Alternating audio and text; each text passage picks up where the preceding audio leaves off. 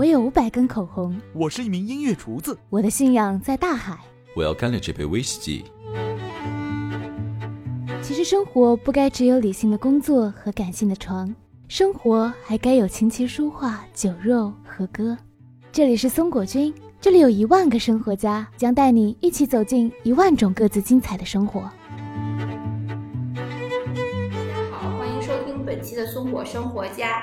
这期我们为大家请来了艺术管理、艺术收藏领域的专家，艺术市场研究中心总监马学东马博士，同时还有我们的老朋友、青年艺术家张哲毅。听众朋友们，大家好，马博士好。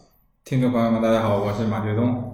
今天我们请来了马博士和张哲毅，跟大家聊一聊拍卖的问题。一千万、一千、一千、一百万，后面的一千、一千两百、一千三、一千四百一千五，一亿六千九百万两次，一亿六千九百万最后一次，瞧了，一亿六千九百万。所以，当冷不防被这些数字吓一跳的同时，也不免会产生很多疑问：拍卖是什么？拍卖是什么？其实拍卖其实最早是在古巴比伦村子里面，它是拍卖人，而且是拍卖那个女人。当然，有钱的、富有的人通过拍卖的方式获得这里面人群里面最漂亮的女孩。后来它就是演变到古罗马时期，因为军古罗马军队会抢抢掠很多的这种财产，有一部分它就会用于拍卖给那些士兵。后来呢，到这个中世纪以后呢，开始出现，比如说有一些蜡烛拍卖，点一根蜡烛，把这个东西的底价就放在这个蜡烛底下，我们其他人我们都可以来出价。出价呢，当然你必须要超过这个委托人他的卖价，他有一个人来看那个纸条。如果你们各位出的价格都比较低，那这个就不能成交。呃，我们现在意义上说的这个什么艺术品拍卖啊，就我们知道的苏富比拍卖公司，一七四四年成立的。哦，啊，佳士得一七六六年成立，也就是我我出两千，我给两千五，我三千，我三千五，我四千，我五千，成交。我只参加过所谓的那慈善拍卖，就就是两个拍卖师，哎你哎你哎你你第三桌的第三桌的，就是你你你多出点，哇，下面就很开心，你知道吗？因为他们但是那个慈善拍卖嘛，来来个高兴，所以正式的拍卖会我还自己没有去过。嗯，那像正式的拍卖会，像什么保利啊、嘉德之类的，也会这样吗？就是，呃，主持人特别高兴，你多出点儿。这个当然正式的拍卖会气氛是很紧张的啊啊，因为所谓拍卖四个字，记住它的基本原则就是价高者得。不同的拍卖师吧，他有不同的风格。是的，哎，有些拍卖师是很严谨的，所以像您说的，那个他其实挺有表演的，有表演成分的。对啊，实际上有的时候拍卖师还会做一些小的拍卖技巧。哎，明明场上没有人出价，但是他为了要让这个拍卖这个东西成交呢，他就会先说，哎，有人出价十万块钱。嗯但是底价可能十二万，他叫的一口价是虚的，嗯哎，他就吸引人有其他人来叫价，哎，这有的拍卖师是挺活泼的，有的就是表演性质欲望很强烈的。对那像这样，我们想参加行不行？看拍卖，只要是我们这个地球人都可以 都可以走进这个拍卖场。那至于参与拍卖，它是有一些基本的要求。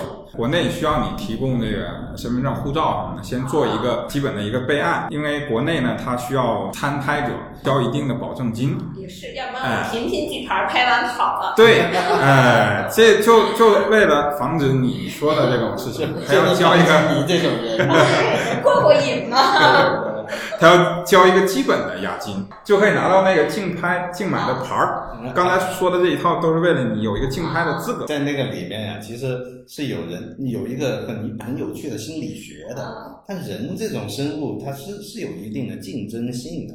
当你举了牌，别人又举了牌，然后看你一眼的时候，你就在该举起来对，你就在会跟他有一个竞争的这种这种心态，就不能输的。哎，对这也是拍卖市场的一个一对多的一种形式。因为它一呢，所谓一就是这拍卖师，其实是拍卖公司，你们所有的人在底下，哎，去竞买，这是一对多的这样一种购买形式。嗯，对。它这个这是拍卖的一个特点，跟其他的这个画廊呀、博览会都不一样。画廊你仔细去讲，画廊是一对一，基本上是的。拍卖更重要的特点，咱们叫拍卖，对吧？中文、英文叫 auction，英文这个词的拉丁文最早呢演化成英语了，就变成要增加了，increase，就是要增加价。所以这是拍卖的特点，就是要不断的加价，increase，increase，其实它是词根，原来知道这个就是要不断的往上加。词根就是它的性质，这样是是。那你刚才说了买方市场，那卖方呢？就是一般他们的选品都是一个什么样的进入方式呢？哎，他不是说任何一件作品拿到拍卖公司说你给我拍卖吧，他都能拍卖，他是有一个自己的标准，他以自己的标准来衡量，就是一个市场标准。在我看来，我觉得更最核心的就是这个东西能不能再通过拍卖的方式转手出去，也就是说，它要有一个流动性，因为他说白了还没讲拍卖公司怎么赚钱呢？嗯，对啊，哎，他是从买家和卖家给他双方的佣金，他赚钱，所以呢。他必须要保证这个东西能卖出去，他才接单。哎，要不然他就他等于是亏了。所以像大的拍卖公司，它的标的选择是比较苛刻的。还有啊，有时候我们一些艺术家朋友就说：“哎，可以，我们去看展。”我说：“看什么展呀？”那拍卖会的展。嗯，我说：“我我我没去啊，我没去。”我心里想，拍卖会的画展有什么好看的？后来后来他们一发图片啊，好漂亮的古画，我就非常后悔，你知道吗？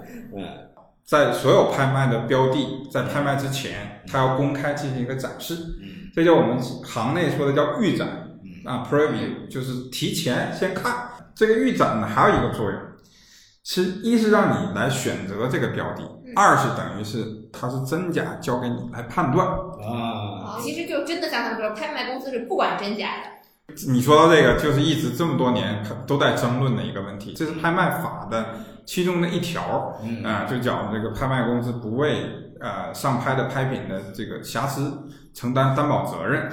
这个呢，就很多人单独理解或者简单理解说，这个就是拍卖公司不为真假负责，不是这样。因为我刚才讲了，拍卖公司它的一个角色，它是中介，它不是一个鉴定机构，它只是说我要提前公示公示出来这个作品，至于判断交给你个人来判断。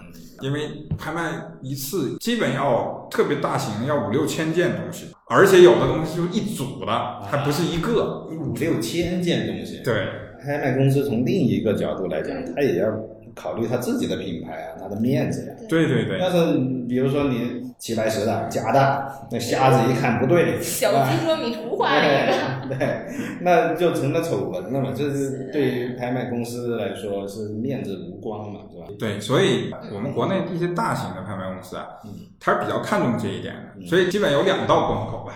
第一道关口是他们自己的业务人员，他会先做一个评判。刚才说从市场角度来考虑，另外他也会考虑这个东西的真伪，他会做一个基本的判断。呃，之后呢，还这还没有完。所谓第二道关口，就是拍卖公司内部还有一些聘请的鉴定团，哎，鉴定专家团。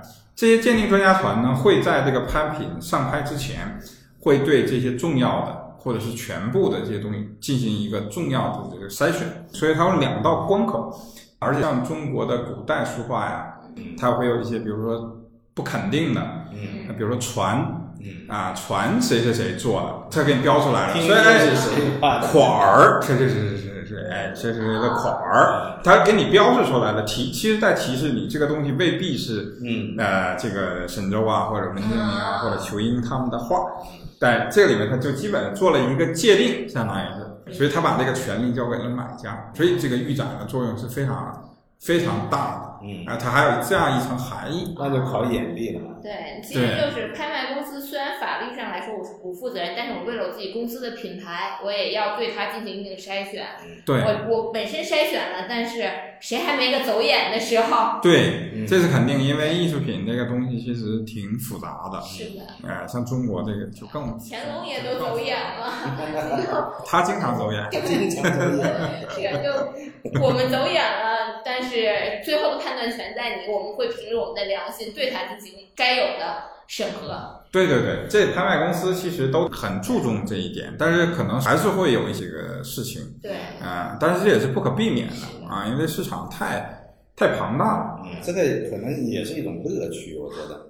比如说嗯，如果谁花了一亿买了一个一个齐白石画的皮皮虾，不是那个叫麻辣小龙虾是吧？其他的那些藏家老藏家就笑话这个人呢、就觉得自己很牛啊，对吧？这这个就被耻笑啊。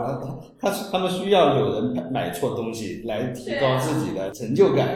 对 也没准有谁就花了五百块买了一个真的齐白石的虾，那他也很高兴。对对，这种的可能性还是有的。还是有的，当然我我们是举一个例子吧，那这样让你觉得拍卖是一件很有意思的事情，比提高了谁趣味。对，比但不但比谁钱多，还比谁眼力好。尤其在这个时代，不不不出一点点狗血的事儿，怎么对得起这个秋天呀？对，反正拍卖拍卖这个市场里面，其实我们关注的除了那些天价以外，嗯，其实还是有一些呃挺有意思的事情。嗯呃，但是这些事情呢，可能都是得打上引号的那种事情。嗯这举个举个比较生动的例子哈，这个在英国还不在我们国内，好说一点。这英国呢，二零零八年还是零九年，我具体我记不太清楚了，是在英国非常小的一个拍卖公司，叫班布里奇 （Banbridge），一个非常小的拍卖公司。它征集到了呢一个呃清乾隆朝的这个吉庆有余的镂空的啊，呃这个瓶子，工艺非常的复杂，嗯。啊、那个比较的罕见，但是这是被一对这个兄妹提供过来的。嗯兄妹的父母呢，就这个这个瓶子一直放在这个兄妹的父母家里面，作为一种呃放这个灯的插座。幸好这个没有钻那个底儿，啊。所以他拿到拍卖公司还是比较完好的。那几年中国艺术品市场特别火，中国买家就等于全世界扫货，特别飞去那个小的拍卖公司，他还不是实体拍者去看那件瓶子。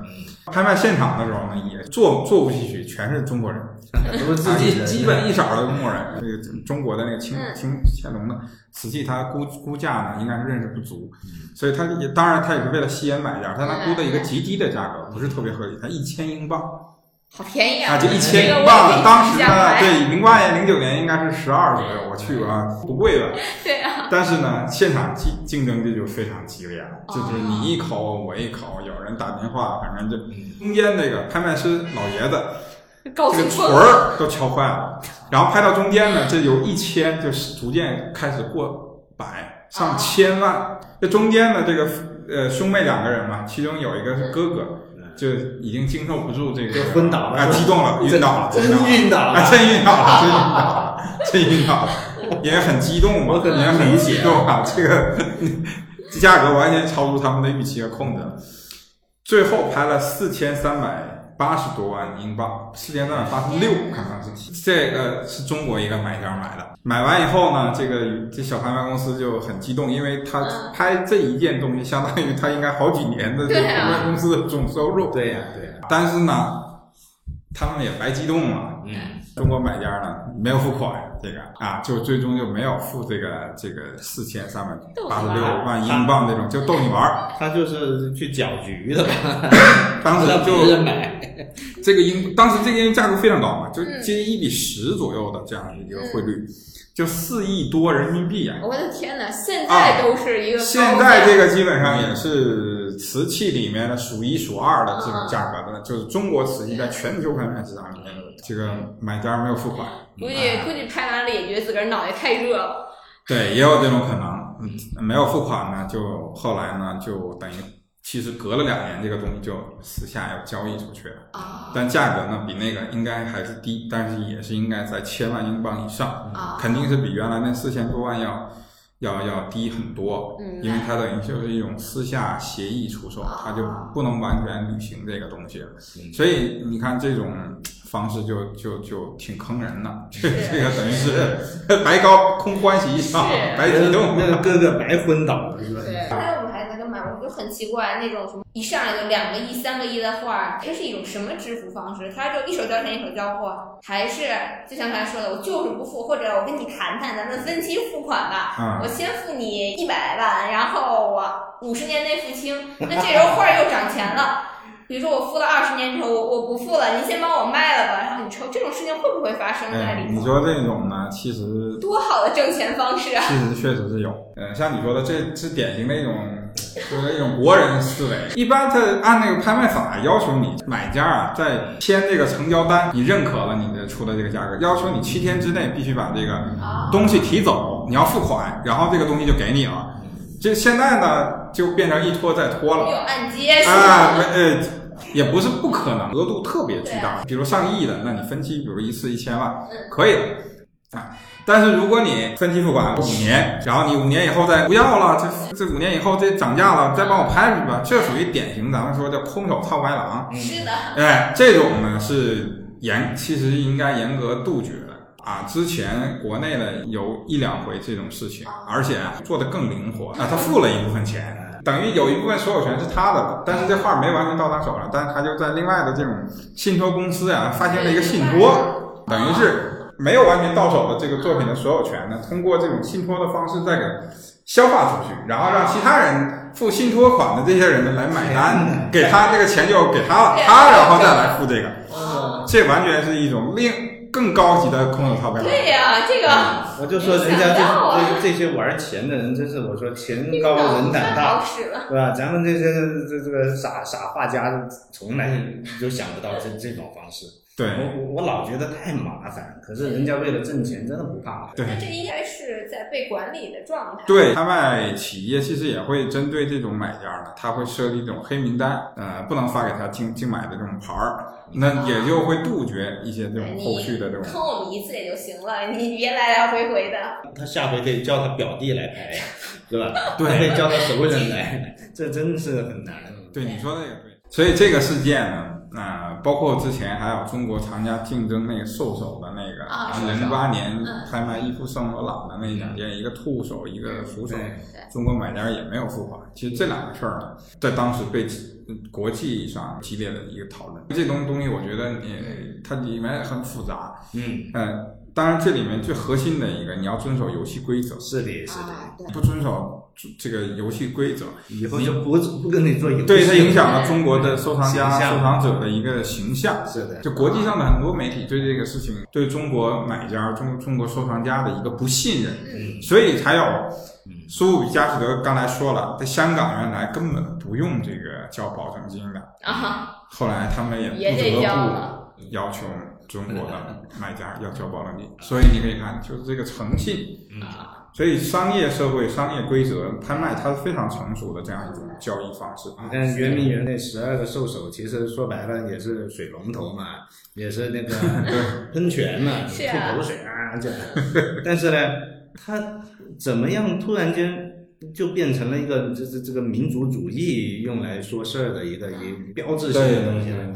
然后就在这个争论里面，就会有很多民族情绪的或者是非理性的声音在里面。对，反正那个人还说我拍了，但我没给钱。我国内的都在网上说好，这都是长我中国志气，这我就觉得非常这个不符合逻辑，是吧？对对对，这不专家也说了嘛，其实就是那个东西，它在世界的流散范围内和重要性而言，它没有那么高的价值。圆明园生肖铜像是按照我国十二生肖设计的喷水时钟，每隔两小时代表该时辰的生肖像就会从口中喷水，因此也被称为水力钟。一八六零年，英法联军劫掠圆明园之后，十二生肖铜像流落四方。虽然目前已经有五座铜像经各种渠道回到祖国，但还有龙首、蛇首、羊首、鸡首和狗首五件铜像下落不明。此次将被拍卖的鼠首和兔首，极可能是最后公开露面的两件。那刚才我们讲，再回溯一点，我们回到一八六六零年第二次鸦片战争结束以后，一直延续到中国的七十年代末，呃，文化大革命结束以后，这是中国的艺术品一个大的一一是流散的过程。另外，更重要，从市场价值上来讲，从康乾盛世一路其实等于是在走低，低，那走到这个文革结束以后，这个谷底了。谷底了，从后面开始反弹，对所以如果是从这个角度来理解，其实艺术品市场起了一个这样一个功能，但是实际上它是一个把中国艺术品应该有的市场价值，嗯。给把这个价格体现出来。其实价格的背后是价值，哎，是因为中国中国我们中国这不是自吹啊，就是在放眼全世界，咱们中国的文明一直没有中断过。二是我们这我们自己太了解了，我们的这种艺术品的这种丰富性和呃这种生动性或者还有独广特性泛特，在全世界基本没有，你找不到第二个人可以跟我们 PK。所以，哎，那你说的经济发展了，一个国家经济发展以后，艺术必然重新对自己本国的艺术和文化要进行一个重新的反思。重新反思的过程，通过我们在商业社会形态里面就反思出来，我们通过市场的方式把中国艺术品的价值所。以啊，你说狗血它只是一个点缀，主要的还是鸡血，它确实是反映出一个国家文明的一种价值出来。对，所以中国艺术品市场它这些年的这样一个功能，我觉得恰恰是这个功能，而不是大家所认为的说它提供了多少天价，制造了多少天价艺术家，这些是副产品。这些是市场的一个结果，而不是这个市场它应反映出来的一个过程。通过这样一种很直观或者很刺激这种方式，我们重新来思考们的这个嗯哎，这个确实这随便一聊就已经二十多分钟了，但是明显还不够，所以我们下一期将接着邀请马博士和张哲毅跟我们聊聊跟拍卖有关的事情。下一期我们将一起说说拍卖市场带来的世界性文化交流，说一说眼前最火的二零一六年秋拍，以及作为普通人我们如何可以参与到拍卖当中，如何通过拍卖开开眼界，以及在今后的节目我们也会约马博士一起再与大家聊一聊艺术品投资，看看这一个之前比房市涨得还要疯狂的艺术品市场，是不是以后一个我们普通人投资的新方向。所以这期谢谢马博士，谢谢哲一。谢谢谢谢听谢众。谢刘一兄，谢谢梦阳，谢谢三连松果。好的，谢谢。这里是松果生活，这里有 APP、微信和电台，这里每周都会跟生活家一起在喜马拉雅跟您聊天。感谢收听，下期再见。